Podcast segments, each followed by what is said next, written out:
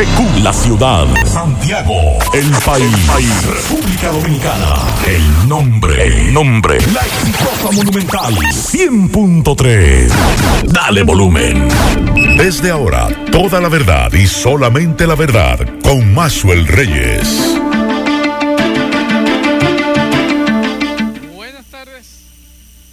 Tardes Santiago, buenas tardes Sergio. Saludos a todos los amigos que sintonizan a esta hora, la verdad, con Maxwell Reyes a través de Monumental 100.3 FM. Gracias a todos por la sintonía, gracias por estar ahí. 30 grados centígrados la temperatura a esta hora del día, mayormente nublado. La probabilidad de lluvia un 20%, la humedad un 71% y la sensación térmica es de 35 grados. Dice la UNAMED que podrían incrementarse las lluvias después del mediodía y esto es debido a la humedad que genera una vaguada la cual se encuentra localizada sobre el canal de la Mona y que provocará en horas de la tarde ocasionales nublados con aguaceros localmente moderados, tormentas eléctricas y aisladas ráfagas de viento hacia las algunas localidades de las regiones noreste, norte, sureste, cordillera central y la zona fronteriza, con probabilidad de extenderse a otros lugares cercanos. El martes y el miércoles una nueva vaguada en diferentes niveles de la troposfera estará incrementando ocasionalmente la nubosidad y los aguaceros, siendo en estos totalmente o localmente moderados, con tormentas eléctricas y posibles ráfagas de viento, hacia algunas localidades de las regiones noreste, norte, sureste, incluyendo el Gran Santo Domingo, así como la Cordillera Central y la zona fronteriza. Los niveles de alerta hasta esta hora se mantienen en cinco provincias que son Puerto Plata, Santiago, Espaillat, Monseñor Noel y La Vega. Así que a la espera de ver si la, el COE descontinúa estas alertas. Buenas tardes, Kilvin Toribio, Miguel Ponce. Buenas tardes, Maxwell Reyes. Buenas tardes, Miguel Ponce. Buenas tardes a todos los radioyentes. Buen provecho en este lunes. Igual, feliz mediodía a ustedes y a los radioyentes. Con informaciones del el segundo rescate que se dio en la, ya al amanecer de este lunes con el caso del teleférico de Puerto Plata, de San Felipe de Puerto Plata, lo que dice el ministro administrativo de la presidencia, Paliza, que estuvo ahí o se mantuvo desde ayer, el, el ministro de Salud Pública, Daniel Rivera, que también se mantuvo hasta la mañana de hoy, al igual que General Méndez, que sí. estuvieron allá junto con los equipos eh, eh, especiales de, de, los militares. Ahora, que ¿qué pasó Miguel Ponce con los voceros del gobierno? Estoy un poco preocupado porque en situaciones como la que se presentaron ayer, principalmente en Puerto Plata, que fue primero, y luego la del aeropuerto, los voceros, aunque hay uno de ellos que está en... Camino a Ecuador, están los dos. Uno de ellos se fue ayer con el presidente. Daniel Achiva y Milagro Germán están con el presidente. No, porque ayer no se informó que ella estaba en la comitiva. Quien estaba en la comitiva oficial era Archival. Ella no está. A menos que se haya ido y hoy. Y parte del equipo que vía la, la, la, comunicación. Pero usted presidente. tiene que delegar en un vocero. Situaciones como la que ocurrieron ayer, que por cierto, ambas deben estar bajo investigación. Usted tiene que manejar eso con cautela y con un vocero que sea el que dé las informaciones. En las redes sociales usted encontró 50 mil voceros no oficiales hablando de todo. Entonces, eso es muy delicado. La vicepresidenta dio algunos detalles anoche que son preocupantes. Y vamos a ver qué sucede con esa investigación del aeropuerto. Que, que se refiere al caso Américas. del aeropuerto Las Américas. Sí. En el caso de Puerto Plata. Se dice que fue una falla. Eh, se, hasta ahora. Y recuerden que eh, ese, eh, ese teleférico ha tenido, ha presentado fallas en otra ocasión, uh -huh. aún, aún, no, no sea de esta, de esta magnitud. Ojalá se aproveche este momento, este accidente, para incidente, incidente para que se actualice, se actualice este, este, teleférico y se ponga igual moderno como el de Santo Domingo. Eso, eso dice Paliza. Claro. Vamos a ver qué sucede. Lo, eh, en la mañana de hoy, con el rescate de los otros 17, él dijo eso, que ojalá empieza a trabajarse en la modernización de ese teleférico. Bueno, vamos a ver y que también los voceros que aparezcan. Que recuerden el caso del teleférico de Puerto Plata, y la dirige una comitiva más privada que pública. Y recuerdo que uno de los encargados es hasta italiano. Vamos a escuchar estos mensajes. Buen día, buen día, Mazuel Reyes. Un fiel oyente de su programa. Yo quiero que tú me publiques en la tarde ahí en la radio una cartera perdida que hay por ahí de Anulfo Fernández Fernando. Oye, Anulfo Fernández Fernando. Él no le interesa su dinero, su documento. Tiene casi 10 mil pesos. Que por favor, si puede entregarla y que la trago, que la trago, que coge dinero, que se le encontró que coge dinero pero que la cartera, ese documento, que se lo entreguen. Gracias. Vamos a escuchar otro mensaje. Buenos días, Maxwell. Buenos días. Buenos días para tus oyentes y para ti, mi querido y caro amigo. Tú sabes, Maxwell, que hemos estado denunciando por tus medios y medios que tú trabajas situación del centro de capacitación para ciegos. Recientemente tuvimos con el en educación, no recibió un viceministro y otra persona coordinadora de algún tipo de departamento del ministerio hace ya 13 eh, días, fue el día, eso fue el día 10 de mayo. Y pues realmente eh, nos recibieron, nos prometieron una serie de cosas, incluso que iban a solventar la deuda que nosotros, eh, que ellos tienen con nosotros, deuda que se eh, pues se traslada al, al, año 2020, gran parte de ese año y todo el 2021. Realmente nos pusieron de mojiganga porque dijeron que en una semana iban a hacer los depósitos. Por lo menos uno o dos depósitos y no han dejado esperando. No sé qué es lo que le pasa al señor Roberto Furcal, que fue muy, muy buen director de campaña, pero como Ministerio de Educación para mí ha fracasado en diversos aspectos. Tal vez ha tratado de hacer su mejor esfuerzo, pero realmente ha sido un fiasco. El año virtual, el año escolar, ya tuve lo que ha sido. Las ONG han pasado trabajo con él mucho más que con los anteriores ministros. Y ahora el Centro de Capacitación para Ciego enfrenta la disyuntiva de cerrar o echar el pleito. Y nosotros vamos a echar el pleito. Los profesores, los directivos, los empleados han tenido que prestar dinero aquí. Hay gente que tiene tarjetas paralizadas totalmente porque la ha puesto al servicio de la institución y, y los bancos han tenido que cortársela porque nos deben más de 5, 6, 7 u 8 meses. Entonces nosotros el miércoles vamos a protestar, no vamos a aceptar chantaje de ningún tipo, a menos que no sea un depósito constante y sonante. Uno, dos, tres, lo que ellos quieran pero ellos tienen que resolverlo, porque la gente no se pone de mojiganga. Los profesionales se respetan y la gente que rinde una labor, que hace un trabajo, se respeta. Y nosotros vamos a dar a respetar con ellos. El miércoles estaremos en la capital desde las 9 de la mañana frente al Palacio Nacional protestando para que Roberto Furcal haga lo que tiene que hacer. La verdad con Mazuel Reyes. Continuamos 12, 13 minutos y como le decíamos al inicio del programa, el presidente está fuera del país, está en Ecuador, está dándole seguimiento a la toma de posesión eh, del nuevo presidente, el presidente Lazo. Eh, vamos a hacer contacto con Néstor Aguilera desde Ecuador, de La Voz de América. Adelante Néstor, saludos. El empresario de 65 años de edad, Guillermo Lazo Mendoza, fue investido esta mañana como nuevo presidente de los ecuatorianos.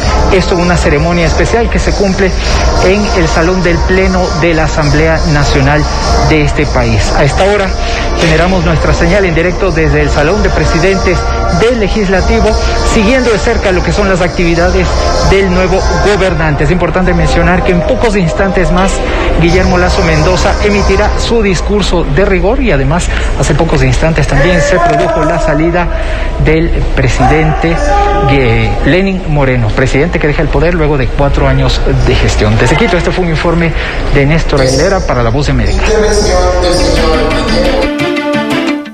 Bien, muchas gracias a Néstor Aguilera desde Quito, de La Voz de América, por esta información. Y señores, obligatoriamente nosotros tenemos nuevamente que tomar el tema de la Lotería Nacional. Lo que pudieron ver el programa de Nuria Piera el pasado sábado nos dejó los pelos de punta por las informaciones que Nuria Piera compartía en su programa el pasado sábado. Pero peor aún es lo que dijo don Kiko Tabar en el día de hoy, que Miguel Ponce sabe cómo es don Kiko Tabar.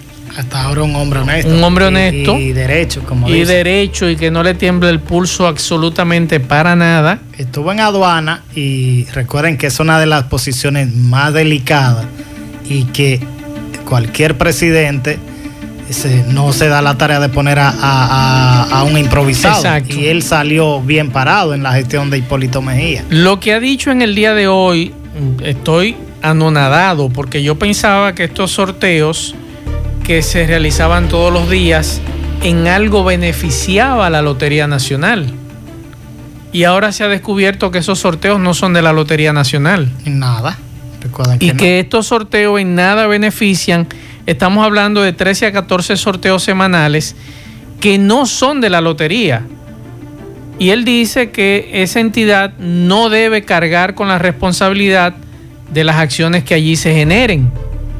Él dice que cientos de millones de pesos que se juegan diariamente con respecto a lo que reciben las diferentes bancas, como los premios de los ganadores, no le incumben a la Lotería Nacional. Entonces, yo pregunto, si la Lotería Nacional no se beneficia de esto, ¿para qué realiza esos sorteos? Todos los días, personal pagado por el Estado, de nuestros impuestos.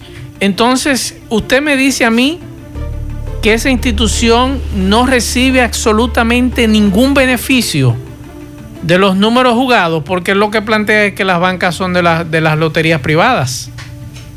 Pero también hay loterías privadas que hacen su propio sorteo. Exacto. Entonces, él dice que hay que establecer un mecanismo en donde la entidad estatal no tenga que cargar con la responsabilidad de entidades privadas que realizan sorteos. Que los únicos ingresos que recibe la Lotería Nacional son por concepto de los sorteos extraordinarios. Y que esta situación ha debilitado económicamente y el aspecto institucional de la lotería. Y que todos los sectores envueltos en el sector lotería tienen que redefinir su papel, donde los concesionarios realicen sus propios sorteos y carguen con sus responsabilidades. Porque recuerde que cuando usted juega un número, le dan un ticket que dice, no, cualquier situación la lotería se encarga, pero ese dinero no es de la lotería. Ni lo maneja. Ni lo maneja. Yo le jugué a usted y usted que tiene entonces que... Menos que los beneficios vayan a la lotería, entonces debe responder. Ahí ya sí es diferente. Vamos a escuchar lo que decía don Kiko Tabar con relación a este tema, porque de verdad que esto pica y se extiende con relación a esto de la, de la, de la Lotería Nacional. Vamos a escuchar.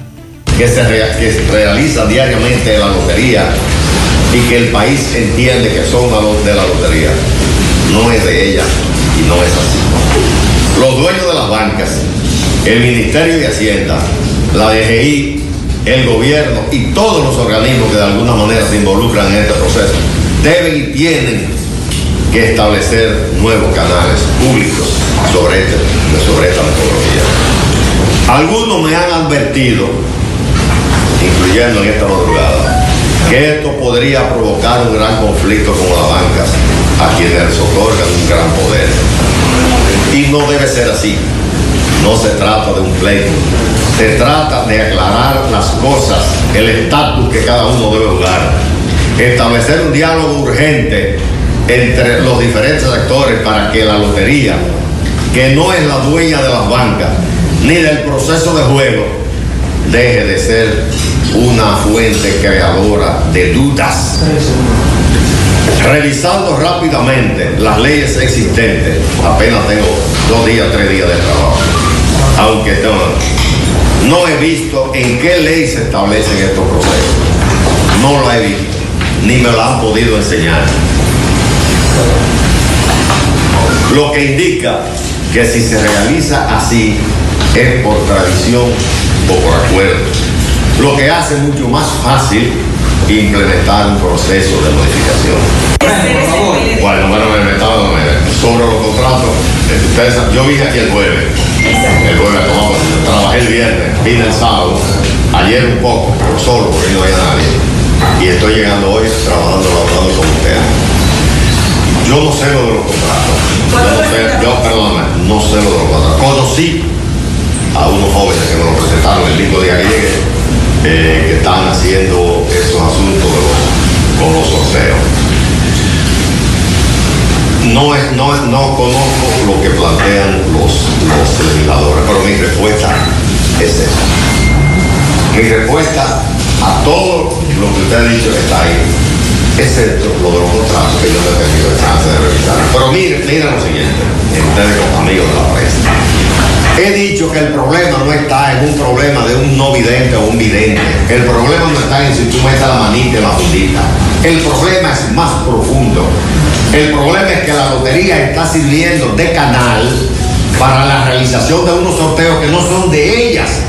Y esta institución, frente al país, está cargando con esa responsabilidad. Cuando a mí me dicen el, el, jue- el viernes que esos sorteos no son de aquí, porque yo en mi vida he jugado y no pienso jugar yo me lleno de asombro y me pongo a revisar la ley. No existe una ley. La ley que hay del año 1950 y pico. Entonces, lógicamente, se han hecho, eh, se han creado eh, lo, lo que llaman los concesionarios. Estoy invitando y estoy provocando, dije, una reacción dentro del gobierno. Yo no sé, miren, le, dieron la misión y me estoy metiendo en terreno profundo, pero yo no tengo problema. Cuando, porque eso no fue ahora, le dieron, le quitaron a esta institución en el 12 la misión de fiscalizar, se la dieron a, a Hacienda. Yo no sé dónde están los inspectores que tiene Hacienda para eso. No lo conozco. Eh, ojalá existan. Probablemente la misión de la Lotería Nacional sea esa, la de fiscalizar. Ahora, tú no te puedes fiscalizar a ti mismo. El problema está ahí, mi hija, que el Estado, el gobierno, el Congreso, tienen que entender todo el que todo el mundo tiene derecho a tener el negocio que quiera, pero no puede estar dirigiendo esos negocios. La verdad, con Mazuel Reyes. Yo creo que estoy de acuerdo con mi hermano Juan Carlos Bisono. Lo mejor que ha podido pasarle a la lotería es que Don Kiko Tabar llegara ahí. Juan Carlos Bisono, saludos. Saludos, saludos después de tantos días aquí estoy. Pero ciertamente, yo le comentaba a ustedes, lo mejor que le ha podido pasar a la lotería a ese señor, que tiene una trayectoria muy probada de, de transparencia, sobre todo, que es lo que hace falta en estos tiempos. Y viniendo del lío este que se ha llamado en la lotería. O y, sea que la Lotería Nacional ¿Y para qué sirve eso, le Max? hace un sorteo a Juan Carlos Bisono para beneficio de Juan Carlos Bisono. Ay, Dios mío. Como ayuda, será una ayuda. Que la Lotería Nacional eso. y no le no, un chele no le entra. Y que la Lotería Nacional, bueno, para beneficio, no fue para beneficio que Sí. se hizo esto de la ciudadanía. El padre Villini la creó. Sí. Para obras sociales. Para obras sociales. Entonces las obras sociales estaban Ha- Hacer más rico a beneficiando. los banqueros. Entonces la lotería quebrada. y entonces los banqueros con más dinero que la lotería. Que aprovecha el gobierno pres- de, de presidente Pero- de Abinader, como está eliminando instituciones y ha eliminado instituciones, que No, no. aproveche y elimine la Lotería Nacional. Recordemos, señores, que la semana pasada un diputado del PLD, que no lo debió haber hecho antes, pero bueno, yo me pongo y la, y la halo por las greñas, como decimos nosotros en periodismo, y me pongo a todo. Él está sometiendo a la Cámara de Diputados una resolución para eliminar la, la Lotería Nacional en el Congreso. Yo estoy de acuerdo. No, pero Eso esa, lo que hace es. esa, eh, pero él no habla de las otras. No. Quiere que quite la, nada más la- la principal. Pero, Pero- que le marche a la, la privada. A la privada. Pero el tema, señores. ¿qué es lo que hace la lotería? Eh, El crecimiento de la ludopatía en este país, señores, eso es penoso. Aquí hay gente que deja de comer en la casa para jugar, gente que le quitan la comida a la familia para jugar. Y por mí desaparecieran todas. los- Yo no juego, y ustedes De- lo saben. La mayoría Ni- de bancas que ninguno de abren, nosotros. ¿de quiénes son? no son de, de legisladores Nacional. y de de legisladores, diputados, De gente que está en el Congreso ahí. de- Claro. A mí me, me estaba ex contando. senadores. Ex A mí senadores. me contaba una señora amiga que ella tiene una tierra en la línea noroeste y un señor que es dueño de casi todas las bancas para allá quería obligado a la buena o a la mala que le vendieron terreno. Así Ajá. no. A la buena o a la mala, dice ella. Yo lo que que- o me compro o me vende, pero obligado, pero así. Si no. es Don Kiko, yo estoy de acuerdo con que la cierren, pero si es Don Kiko que está detrás de, de adecentar un poco este asunto, Se puede creer. se puede creer. Y tú decirme a mí que 14 sorteos que se, se hacían semanales o se hacen semanales, en nada beneficia esa institución, entonces ¿para qué lo tiene? ¿Cuál es el sentido? O sea, ¿cuál es la razón incluso de, de que exista esa Lotería Nacional? Entonces, si, si por ejemplo la de los domingos, que es la que beneficia en realidad a la Lotería Nacional, vamos a dejar la de, la de los domingos. Pero que, algo, algo no está, no, no se ha dicho, porque no puede ser que el Estado sea tan bobo No, porque es que, es que que- es que los impuestos... y no y solamente reciba el impuesto No, no, no, de Miguel. lo que paga ¿Y por el qué pueblo nadie- Pero, a- pero es que los impuestos, los impuestos te entran por Hacienda. Sí. Pero en nada beneficia. Sí. en nada beneficia Pero- a la lotería. ¿Y por qué nadie había dicho Ahí nada de eso hasta ahora? Hasta que Exacto, llegó Don Kiko. Esa es una buena pregunta. Porque quienes estaban ahí eran juez y parte. Bueno, el, el anterior. la banca. Dicen, Exacto. y yo debo decir, a Michel Dicen, yo lo conocí porque en el 2015, Olivo de León y Aurelio Enrique estaban trabajando con la FENABanca. Y Michel Dicen nos invitó, incluso recibo contacto. Él era el con- vocero porque de era el, FENABanca. no, él era el director ejecutivo de la Federación de Banca de Apuestas. Y yo compartí con ellos tres o cuatro días que lo pagaron ellos en, en Punta, en Punta Cana, en, en el Hard Rock Café. Y era pago por ellos. Yo fui a trabajar, claro está, me llevaron. Ahora yo le pregunto, Pero- ¿por qué Fenabanca no ha Dolo- dicho nada? Doliente de eso. Ese, ¿Eh? ¿Por qué Fenabanca y no ha dicho nada? No ha dicho nada eso de, es una buena- de eso- situación. Por eso es una muy buena pregunta. ¿Qué ha dicho No. ante este escándalo bochornoso? ¿Qué ha dicho la Federación de, de Banca de Apuestas? Así ¿Ah? es. Nada. Miguel, tú estuviste en Puerto Plata. Bueno, no, no, mi compañera sí le he dado seguimiento. Estuviste dándole seguimiento desde sí, ayer en Puerto en Plata, Puerto 32 Plata. personas. En el día de ayer rescataron 15 y en la mañana de hoy los 17 que restaban. Sí. El ministro administrativo de la presidencia está en las, estaba en la zona y el Paliza, está Daniel Rivera y también el general Méndez junto con los cuerpos. Dice eh, Paliza que duraron 14 horas ininterrumpidas en este proceso. Recuerden que fue a las 2 y pico de la tarde que se informó de la avería Sí. en- y, y desde entonces eh, fueron apostados los equipos de rescate que dieron, hay que reconocer la labor que, que realizaron, igual que como lo destaca el general Méndez. Y, y, y como hasta los mismos que trabajan en el teleférico de Puerto Plata decidieron eh, ser los últimos en ser los dos que manejaban eh, eh, la- las cabinas o lo- los espacios donde iban, fueron los últimos en ser rescatados. Pero tú decías que es muy probable que se ponga un proceso de mantenimiento y demás. Si Paliza dice eso, él habla de que se hace necesario eh, con esto, a partir de, de este, de esta situación, de este incidente, que se, se intervenga de algún modo porque él no, no puede darse ese lujo. Recuerden Vamos. que esto va a disminuir el Sí. número de, de personas que quisiera acudir a, a- a- a utilizar el teleférico. Vamos a escuchar al general Méndez primero y después a Paliza. por el ministro Paliza es incomeable. Eh, tenemos especialistas en el CESME que se han preparado fuera del país y que han venido desarrollando esa destreza durante mucho tiempo, pero hoy pudieron ponerla de manifiesto al momento de sacar ya la última, de la última persona que fue el operador de la cabina superior, como estableció el señor ministro Paliza. Eh, creo que el ministro Paliza, al momento de señalar la preocupación del señor presidente, de la señora vicepresidenta y también de nuestra primera dama, se quedó corto. Esas tres personas no durmieron.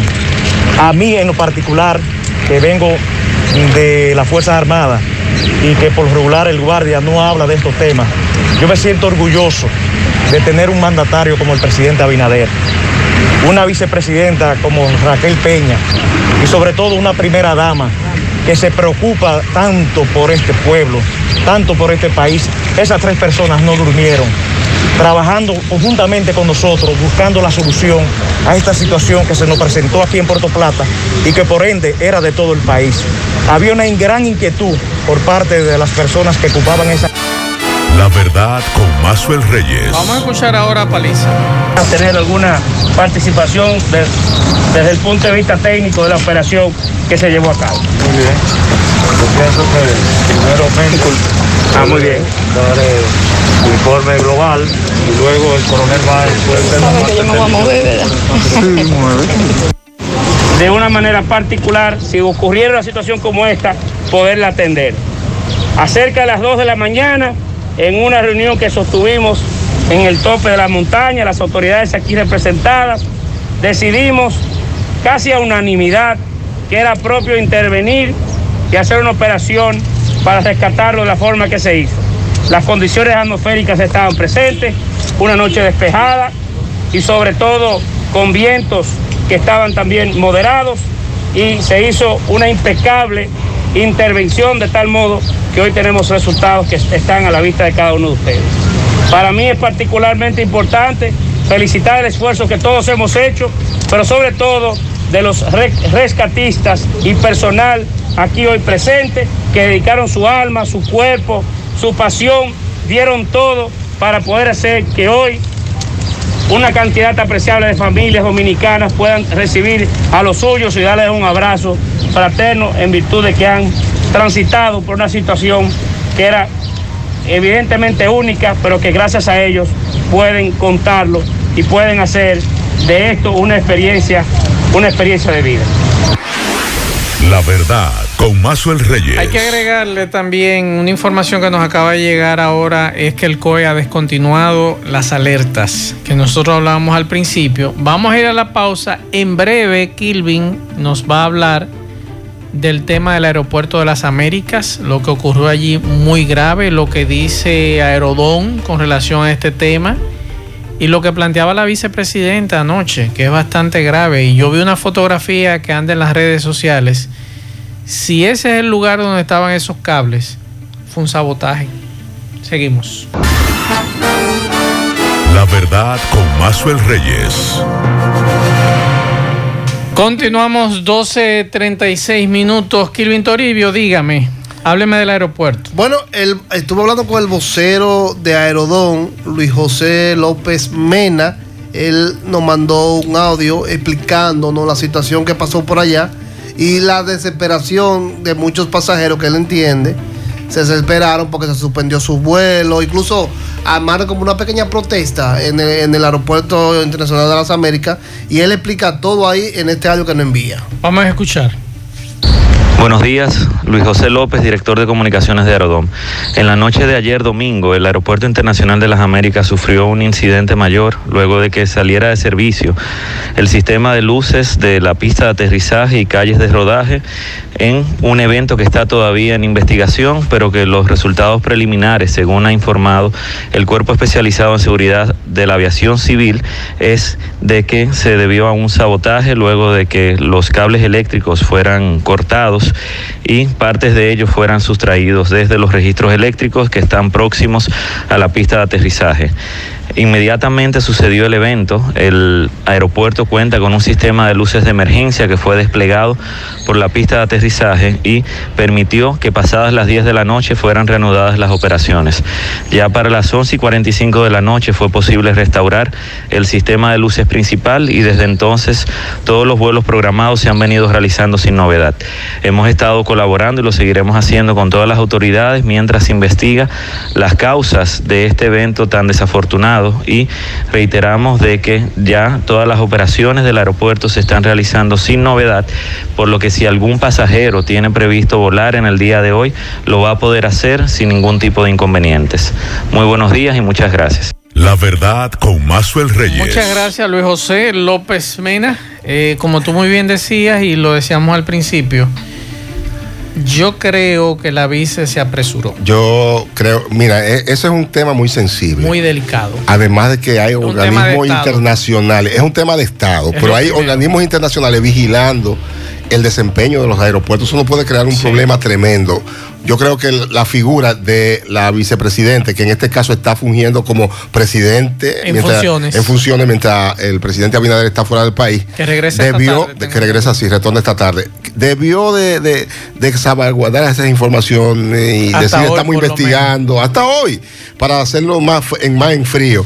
Y de comprobarse entonces que hay un sabotaje. Que te voy a decir algo, esos tipos lo van a agarrar en cualquier Sí, momento. sí, que lo, lo agarran porque existe la Ah, sí. manera. Hay Y- bastantes cámaras. y hay, un punto importante ahí, la ley, que es la ley 267-08, tipifica este tipo de actos como terrorismo. Claro. Y si agarran a esa gente, eh, eh, tienen la posibilidad de tener pena de entre 30 a 40 años de prisión. Ahora, yo le pregunto a ustedes tres. Nosotros cuatro que hemos estado en áreas sensitivas de un aeropuerto y nos la ponen en China. Difícil. Nosotros siendo invitados. identificados e Identificados y siendo invitados. Y entonces, con esto desconocido, ¿qué pasó? Esa ahí? es una bu- muy buena Porque- pregunta. Sí, pero uno cree que son desconocidos. ¿Cómo no Son gente de ahí. Está bien, pero, pero te estoy planteando, Miguel, ¿Cómo nosotros, nosotros cuatro desconocidos? que andamos eh, con carnet, que nos invitan, que tenemos un gafete de invitados y andan con nosotros para arriba y para abajo. Primero, eh, vigilado. Y en la capital es así mismo. Igual. En el de Puerto Plata es así. En el de aquí de igual. Santiago, una seguridad que ustedes no se imaginan. ¿Qué pasó en la capital? Sí. Que son muy estrictos. nos llevan a la pista y tú ves cómo es la seguridad que llevamos cuando Sí, vamos a, sí. actividades que nos invitan eh, de- del aeropuerto. Nos llevan a un ahora, salón y, y- ahora, las Américas tienen que revisarse. Porque no es la primera vez que pasa. eh, Yo- de robo, de gente que se monta en los aviones. sí, constantemente. Eso ha pasado. Si, si es un sabotaje, ¿por qué? Porque Muy buena estos pregunta. individuos quisieran hacer un sabotaje. Muy con- buena pregunta. ¿Con qué objetivo? Porque uno dirá, bueno, el objetivo eh, eh, es sumamente peligroso. Si usted deja sin luz y viene un avión y se cae, ya hay víctimas. Claro. Pero, ¿tendrían esta gente como objetivo planificar algo así? Mm, hay, que, hay que ver y esperar las O- investigaciones. O, o fue un robo de, de, de cosas, de, Bueno. de, de- de alambre, de cableado, de lo que sea. No, porque según las informaciones que dio la vicepresidenta, eh, doña Es Raquel muy Peña, delicado decirlo solamente, Ella es dice muy que los cables estaban cortados ahí, o sea, que estaban ahí mismo, o sea, que no se lo llevaron. Entonces, eso, eso lo que significa es que es un sabotaje. eh, ese evidentemente fue un sabotaje, pero hay- que hay, hay muchas respuestas que es respondernos a nosotros. y es un tema de a la Estado población que eso hay dominicana. que saberlo manejar. Así es. Por eso decía hace un rato que dónde estaban los voceros. Vamos con Domingo Hidalgo. Saludos. Llegamos gracias a Agroquímica El Boulevard, ubicada en Sabana Grande La Canela, frente al Boulevard, carretera principal, donde tenemos todo para su agricultura, el fertilizante, abono, fungicida, herbicida, también para sus animales, alimentos, vitaminas, medicina, insumos para la fumigación, tenemos alimentos para perros, para gatos de la mejor calidad, de los mejores precios, el mejor servicio. Eh, José Núñez, quien es el propietario, te orienta como manda la ley y Unigoris, la administradora. El Boulevard Agroquímica y Productos Veterinarios. 829-799-0381, 829-477-5082. Agroquímica y Productos Veterinarios, el Boulevard en Sabana Grande, La Canela. Bien, señor Maxwell, eh, lamentablemente a esta hora tenemos que decir que eh, Jaroni David Tavares, de 20 años, residente en la calle primera, número 46 de Ato del Yaque, anoche cerca de las 12 de la medianoche, mejor dicho, esta madrugada, perdió la vida cuando eh, hasta el momento eh, personas que no tenemos identificadas la emprendieron a tiros. eh, muriendo este en el lugar de los hechos durante participaban de un party en la rotonda de la mina de Ato del Yaque, el lugar donde todos los fines de semana, pues aparentemente la vigilancia policial es burlada. Eh, este joven de 20 años, eh, pues perdió la vida, había tenido un roce, un primo de este que andaba con él tuvo un roce con otros muchachos, hubo, según dicen, cachazos, eh, hubo botellas y otra cosa, los cuales se fueron y de allá para acá vinieron y supuestamente la emprendieron a tiro, muriendo eh, en el lugar de los hechos este joven. La policía de homicidios investiga el caso, tanto a del Yaque como la del comando eh, Cibao Central. Por otro lado, vamos a escuchar ahora a, a los vecinos, a una de las vecinas en Barrio Nuevo La Herradura para que nos narren qué fue lo que pasó. También esta madrugada, cerca de las 12 de la noche, cuando un hombre herido de armas blancas, aparentemente en la cabeza y el pecho, pedía auxilio y que no lo dejaran morir. Señor, entonces, ¿eso fue a qué hora más o menos? A las 12 fue que yo lo vi. ¿Usted miró por la persiana? Mm, La primera vez lo vi a las 12 y después volví y lo escuché, entonces fue que yo miré por la persiana otra vez y lo vi rodando ahí en el piso. Esta cédula que vemos aquí que dice Juan Isidro Bautista Ureña, de 42 años. ¿Usted cree que pertenece a él? Porque yo veo que la ropa todavía ensangrentada está aquí. Sí, está ahí la ropa y ella está ahí en una... ¿Qué decía él? Él decía que lo ayudaran, que no lo dejaran morir. Y yo, Herido me dice en la cabeza y el pecho. Armas blancas, se podía ver las heridas. Yo creo que sí, que era arma blanca. Esta sangre que vemos en el suelo y en esta madera vieja fue él que se, casi desmayado, dice usted ahí. Sí. El 911 vino, pero la policía no llegó. No llegó nada.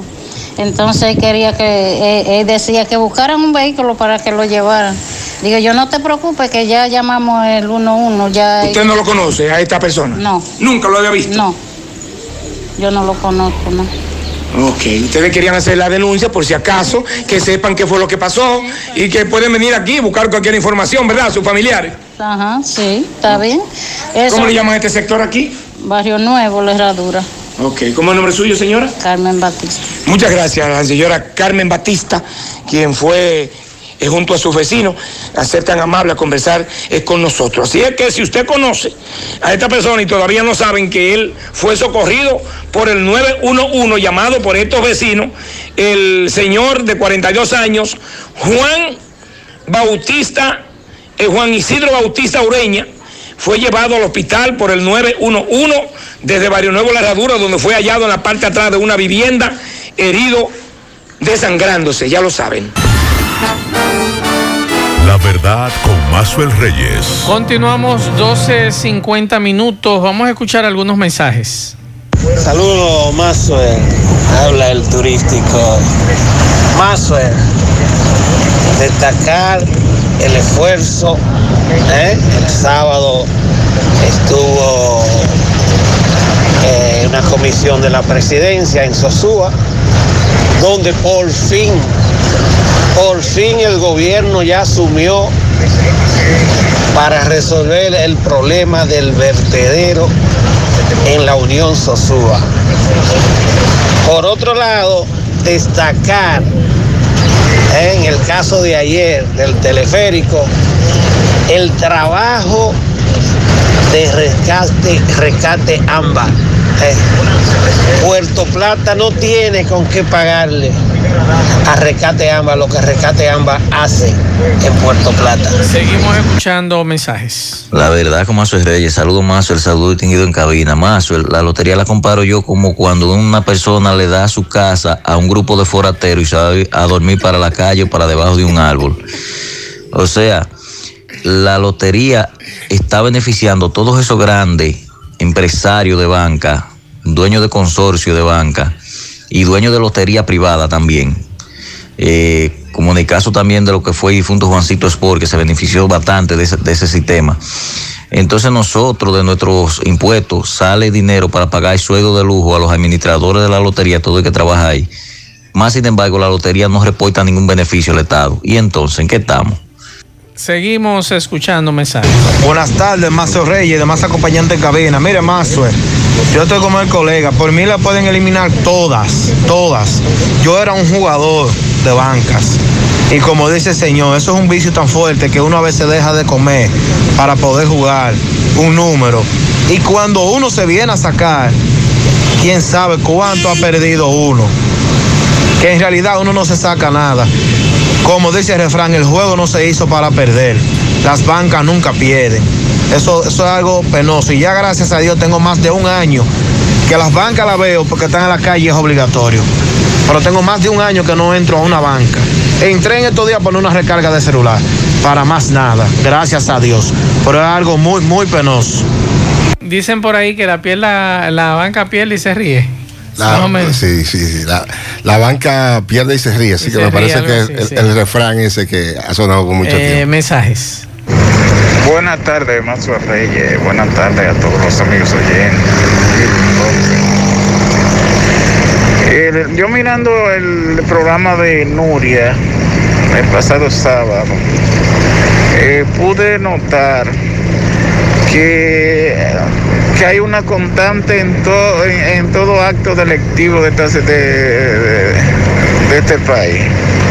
¿Tú sabes qué? Un militar o un policía. Todos estos casos grandes, exceptuando el caso de Odebrecht, donde no, no se atrapó a ningún, a ningún policía involucrado, que lo dudo que no esté. Eh, en todo, hay policías involucrados, o un guardia, o un, o un- o un agente del orden público. Entonces así no podemos continuar, así no se hace patria. Bien, muchas gracias. Otro mensaje. Buenas tardes, Maxwell. Maxwell, pero tú que sabes algo de, de altitaje y parándula y todo por el estilo, aunque tu fuerte es la noticia, pero tú sabes de todo un chin como periodista. Yo, a mí me gustaría saber cuánto le van a pagar a esas cuatro estrellas que están leyendo la lotería ahora, que están, eh, o sea, eh, cantando el sorteo. Kilvin, usted que le gusta el altitaje. Mucho dinero, ¿Pero ¿sabe? cuánto? No mucho dinero. No solo- que usted le son llama? comunicadores no solo que le gusta, que, sabe del, arti- del Yo lo que sé que van a ganar más que los ciegos. Claro que Ah, sí. pues, pues Sí, acá. Ah, 17 pues tú crees que van a estar por 15 mil o 20 mil pesos. Pero ven acá, Mazo. ¿Qué Ve pasa? que el amigo suyo nunca jugó bingo. Eh, parece que parece que nunca jugó bingo. Que la rayita abajo identifique el número. Mensaje. Buenas tardes, buenas tardes, Mazo, Kirvin Ponce. Mazo, sí, la lotería recibe un dinero de todas las bancas que están legales. Ellos le pagan un anual. O sea, lo cobra Hacienda, pero usted sabe que lo cobran porque la lotería tira los numeritos diarios. Pero tienen su beneficio, claro. Dice Kiko que no. Pero vamos a ver, vamos a esperar. Mensajes. Buenas tardes, líder Maxwell Rey y a todo su equipo. Mire, pero ¿cómo que se manejan las cosas aquí en el país? Ayer convocaron a la gente para vacunarlos en la policlínica de Arroyo del Toro. Y después que estaban todos allá, gente vino de lejos, pasando hambre. Resulta que dice que no, que ellos no pueden ir. Y supuestamente el argumento que pusieron es que iba a llover. Entonces es penoso lo que está pasando. Cómo se burlan de la gente. Cómo son tan irresponsables. Bien, muchas gracias. Vamos a escuchar ahora brevemente lo que dice el Colegio Médico Dominicano y las sociedades médicas que iniciaron hoy una semana de paro de servicios a nivel nacional a los asegurados Otro de más. ARS humano, salvo las emergencias y pacientes críticos. Otro Vamos a escuchar. En estos momentos a nivel nacional no le están prestando los servicios médicos de consulta a ARS humano en un 100%. Estamos cansados de tantos abusos y violaciones en contra de los médicos y la salud del pueblo por parte de las ARS y el Consejo Nacional de Seguridad Social. Violaciones a la ley de seguridad social o ley 8701 que tiene más de 14 años. Nuestras demandas son mejoría de los honorarios a los procedimientos médicos, códigos, recetas, código único y glosas. y probablemente, probablemente a la ARS humano se le provoque más el paro por más de una semana. Ahí está esa situación que se ha presentado con ARS humanos. Ya al final, Maxwell, mira, gracias a tanta gente. Tengo más de 25 mensajes de gente saludando que yo esté aquí hoy. Gracias. Eso significa que la gente me extraña, que se siente Ah, contenta. ¿Usted, usted que dice pero, que no? pero nunca he dicho que no. Lo que pasa es que eh, explicarle que por asunto de trabajo, que hay unos choques, pero pronto estaré de nuevo a tiempo completo. Pero te manda saludos de la UNEP. Me escribe Miguel Ángel Contreras. Ah, un abrazo, También Samuel Batista, Igual. Cristel y no menciono a todos porque son muchos. Gracias de verdad por estar tan pendientes y nosotros trataremos cada vez que podamos de, de estar presentes en este toque de queda al mediodía que es la verdad con Maxwell Reyes. Miguel Baez, saludos.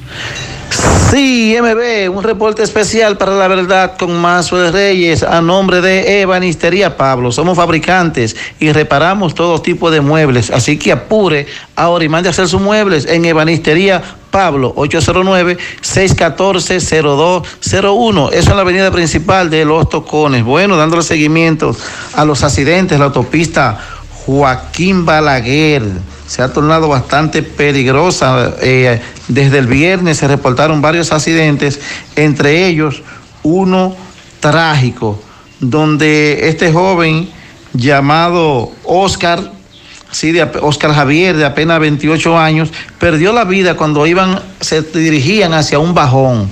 Pero este accidente fue en Palmar Abajo. Un bajón es una carrera de motocicleta en La Vega. Es lo que nos dicen sus familiares, amigos y parientes. Eh, también el joven Jody Jorlin eh, Taveras, de apenas 20 años, también eh, se le quitaron la vida en acto del yaque. sus padres, familiares, amigos piden justicia por la muerte de este joven que le quitaron la vida en un teteo ahí en el barrio de Las Minas. La verdad con Mazuel Reyes. Muchas gracias, Miguel Báez. Por cuestión de tiempo, al final, un caso de moca, Miguel. A, los padres que presten mucha atención, porque hay muchos hijos en esto. Este muchacho, este joven Luis Manuel Hernández Núñez, de 20 años de edad, según su padre, se quitó la vida en el Polideportivo de Moca. Oh, Dios. ¿Ustedes saben por qué? Porque perdió una cuantiosa suma de dinero Oh, Dios. en un juego en línea por internet llama, denominado Freak Fire. Imagínate. Eso es que usted le pone dinero eh, vía tarjeta y puede adquirir supuestamente más, más cosas por ahí. Este muchacho perdió dinero y parece que eso le trabajó. Y así hay muchísimos, incluyendo niños jugando Qué este pena, juego. qué pena. Señores, terminamos. Gracias a todos por la sintonía. Juan Carlos, gracias por estar con nosotros como siempre. Esperamos que mañana regrese también. Digo, si puede. Ojalá que me deje la universidad. Bueno, trataremos de estar mañana otra vez. Gracias a todos por la sintonía. A las 5 nos juntamos con José Gutiérrez, Pablo Aguilera en la tarde. Buen provecho a todos.